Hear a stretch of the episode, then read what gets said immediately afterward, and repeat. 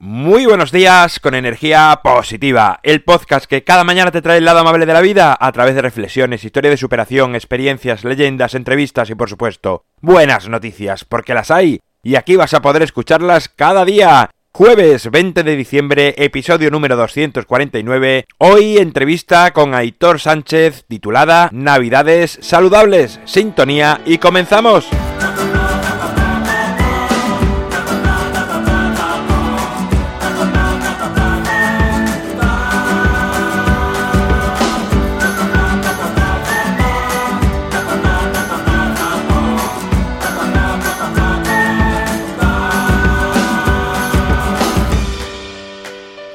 Buenos días de nuevo en este jueves. Aquí estoy un poquito acatarrado, pero bueno, ya como queda poco para el fin de semana, creo que para el lunes ya estaré otra vez a tope y con ganas.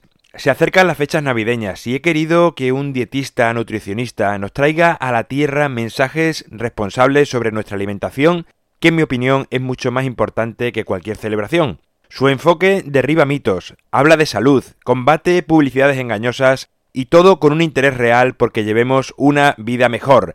Él es Aitor Sánchez y ya está al otro lado. Muy buenos días, Aitor. Muy buenas, ¿qué tal? Muchas gracias, Álvaro, por la presentación y un placer estar aquí contigo y acompañarte en tu espacio. Para mí también es un gran placer tenerte aquí porque, bueno, el mundo de la alimentación creo que a todo el mundo pues, le, interesa y, es importante conocer cada vez más.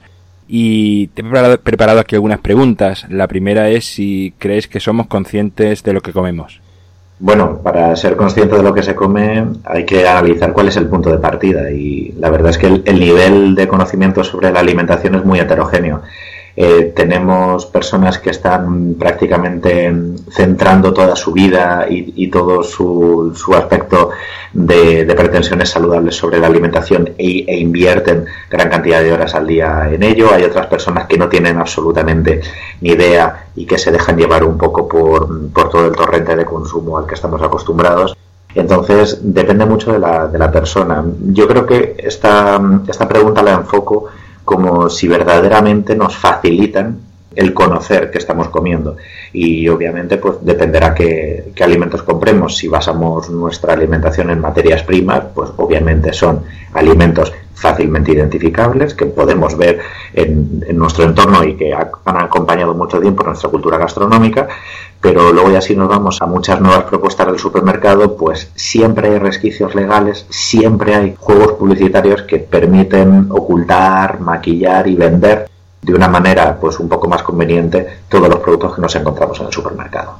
Y los turrones, polvorones, roscones de reyes que ahora llegan, ¿qué aportan a nuestro organismo? Bueno, aportan poco desde el punto de vista de, de la utilidad o de la conveniencia. Obviamente son dulces, son, son alimentos que son muy superfluos, que tampoco deberían ser eh, protagonistas dentro de una dieta saludable y yo creo que, bueno, vienen a invadirnos dentro de la Navidad para, para recordarnos dónde estamos y, yo creo que es más bien un detalle, detalle gastronómico que, está bien tener en, en, las fiestas, pero simplemente eso, a, modo de, de, eventualidad. Lo que no podemos hacer es todos los días de, de Navidades o de vacaciones, pues empezar a tomar turrón, bombones, dulces eso no sería lo más conveniente. Primero, porque tampoco nos aporta una gran novedad y segundo, porque no va a ser lo, más saludable para nuestra alimentación. Sí, además que cada vez empieza antes, ¿no? Que, antes era Navidad, pero ya desde octubre casi que puedes comprar todo esto. Sí, y hay gente que además luego la, larga hasta el 1 de febrero, ¿no? hemos comprado de más, encima hay que gastar todo, todo el exceso.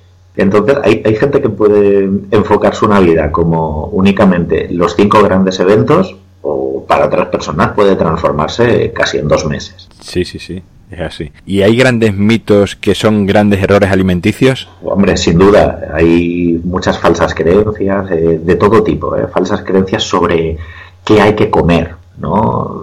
Como por ejemplo alimentos que creemos imprescindibles o alimentos que, creemos que, que son en realidad muy perjudiciales. También hay mitos, por ejemplo, sobre cómo tenemos que comer, cuántas veces, que si hay algunas ingestas que sean más importantes que otras, que si tenemos que comer de algún modo antes o después de la práctica deportiva. Y luego, por supuesto, yo creo que los mayores mitos están en la atribución de ciertas propiedades o de ciertas funciones a muchos alimentos que por lo general las hemos aprendido de una manera completamente exagerada, exacerbada y nos han vendido muchas veces muchos productos como si fuesen mágicos. Entonces sumamos todos y, yo creo que tenemos una cultura de mucha desinformación sobre alimentación. ¿Y puedes poner algunos ejemplos de estos mitos que son errores? Sí, por ejemplo, eh, sobre qué hay que comer, uno de los grandes mitos puede ser, por ejemplo, que, o que hay que comer pan cada día o que los lácteos son imprescindibles. Eh, afirmaciones que son completamente falsas. Sobre el cómo hay que comer, yo creo que de los mantras que más se ha repetido en alimentación es que hay que comer cinco veces al día necesariamente, o que el desayuno es la comida más importante del día, o que si estás ocho horas sin consumir ningún alimento eh, te vas a desmayar, ¿no? Esa clase de cosas. Y yo creo que luego en las atribuciones, pues auténticas barbaridades, que si se le atribuyen propiedades eh, detoxificantes o depurantes a muchos alimentos, que te van a mejorar el rendimiento académico, en fin, eh, basta encender la televisión para, para hacerse un poco la idea. ¿Y las grandes marcas de alimentación que nos convencen a través de la publicidad les importa nuestra salud? Bueno, depende. Si su manera de, de, vender y de conseguir clientes es la preocupación por la salud, pues puede ser que una gran marca de alimentación eh, esté vendiendo un buen producto porque quiere que sus clientes tengan opciones saludables. Pero por lo general, los grandes grupos alimentarios lo que buscan es sacar el margen de, de otra forma. Y yo creo que las propuestas más rentables eh, desde el punto de vista económico pues muchas veces eh, son las de los productos ultraprocesados. Porque porque no se ponen malos y eso a nivel económico pues da un, gran, gran beneficio porque no tienes merma, porque no tienes pérdida de, de, todo el stock, los puedes distribuir muy bien, es decir, estamos vendiendo digamos objetos casi más que alimentos perecederos. Entonces, las marcas que verdaderamente ganan grandes, grandes ingresos que tenemos todos en la cabeza, pues por lo general suelen ser eh, de productos de conveniencia muy ricos, muy palatables, que desgraciadamente no son los mejores para, para la salud. Desde ese punto de vista, podríamos decir que nuestra salud no es su prioridad. Eso no quiere decir que nos quieran matar ni nos quieran envenenar. Lo que pasa es que pues, si nos venden productos que son, mm, digamos, baratos de producir, pues la prioridad de la salud pasa a un segundo o tercer plano.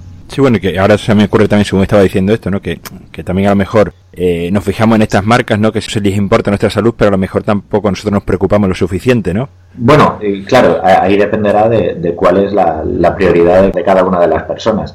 Es decir, si, si a lo mejor dentro de tus pretensiones está la salud, pues tendrás que buscar marcas o cadenas de distribución que se estén preocupando más por, por, ello. ¿Y tiene alguna explicación que hagamos excesos alimenticios, vamos, en Navidad como en otras fechas, a sabiendas que nos perjudican? Sí, la explicación es sencilla y es que somos, eh, somos animales muy costumbristas que también no hacemos todas las decisiones por motivos de salud. Es más, es que la gran mayoría de decisiones que tomamos en, en nuestro día a día no toman la salud como, como referencia. Entonces, sí, tiene explicación porque mm, hacemos muchos, muchos actos y, mucha tomar de decisiones sin tener en cuenta si algo va a ser saludable o no para nosotros. Llega la Navidad y lo que queremos es disfrute, pasar tiempo con la gente que más queremos, muchas veces agasajarlos eso es lo que nos sucede muchas veces. Esa es la explicación. Otra cosa es que nos preguntásemos si tiene justificación. Y no, justificación no tiene, porque puedes disfrutar una Navidad sin que necesariamente sea un exceso y, te perjudique para tu alimentación o para tu salud general y algún consejo así general que puedas dar para pasar mejor estas fiestas. Sí, yo, yo, le diría a la gente que creo que es un enfoque muy importante, que, que, cuando pasamos estas fiestas y muchas veces queremos hacer cosas distintas, porque las celebraciones muchas veces están ligadas a hacer cosas distintas, que esto no tiene que ser sinónimo ni de exceso ni de poco saludable. Podemos hacer un banquete o podemos hacer una celebración y en lugar de primar la cantidad o lo insalubre, que primemos la calidad es decir, cuando nos juntamos alrededor de una mesa con quien queremos, estamos celebrando y, lo que comamos es la excusa. Yo creo que uno de los principales consejos que le damos a, nuestros pacientes, las personas que, que somos dietistas nutricionistas, es que prioricen la calidad y que busquen una experiencia diferenciadora en su Navidad. Y sobre todo yo sumaría a que aprovechemos todo este tiempo libre, ya que no trabajamos tanto, en realizar actividad física y que quizás hagamos un ocio que no sea necesariamente el de consumo ni de alcohol ni de alimentos en exceso, sino que podemos reencontrarnos también con nuestras amistades y nuestra familia en un contexto saludable que no sea únicamente el de los excesos. Perfecto, pues dinos por último dónde pueden encontrarte o contactarte las personas en saber más sobre ti o sobre tus proyectos. Bueno, yo creo que casi todo lo pueden encontrar en, las redes sociales porque ahí es donde comparto todos los, proyectos y las iniciativas que llevo día a día. Estoy presente en todas las redes sociales, aunque mi dieta cogea un día empezó únicamente como un blog, luego ya se ha transformado en, en multicanal y tanto en Twitter, en Instagram, en YouTube, en Facebook se puede encontrar el canal de, Mi Dieta Cogea, que, digamos es lo más, lo más común. También pueden encontrar mi, un poco mi trabajo en las librerías, donde están los dos libros, tanto Mi Dieta Cogea como Mi Dieta Ya No Cogea, y también en medios de comunicación, que soy eh, habitante habitual de, de la televisión y de la radio. Sí, sí. De todas maneras, en las notas del programa dejaré enlaces a todos esos lugares que me has dicho para que te encuentres más fácilmente. Perfecto, Álvaro. Bueno, pues Aitor, muchísimas gracias por tu tiempo y por compartir tu conocimiento con los oyentes. Nada, a ti por darle altavocía y, y también difundir y compartir estas cosas. Muchas gracias.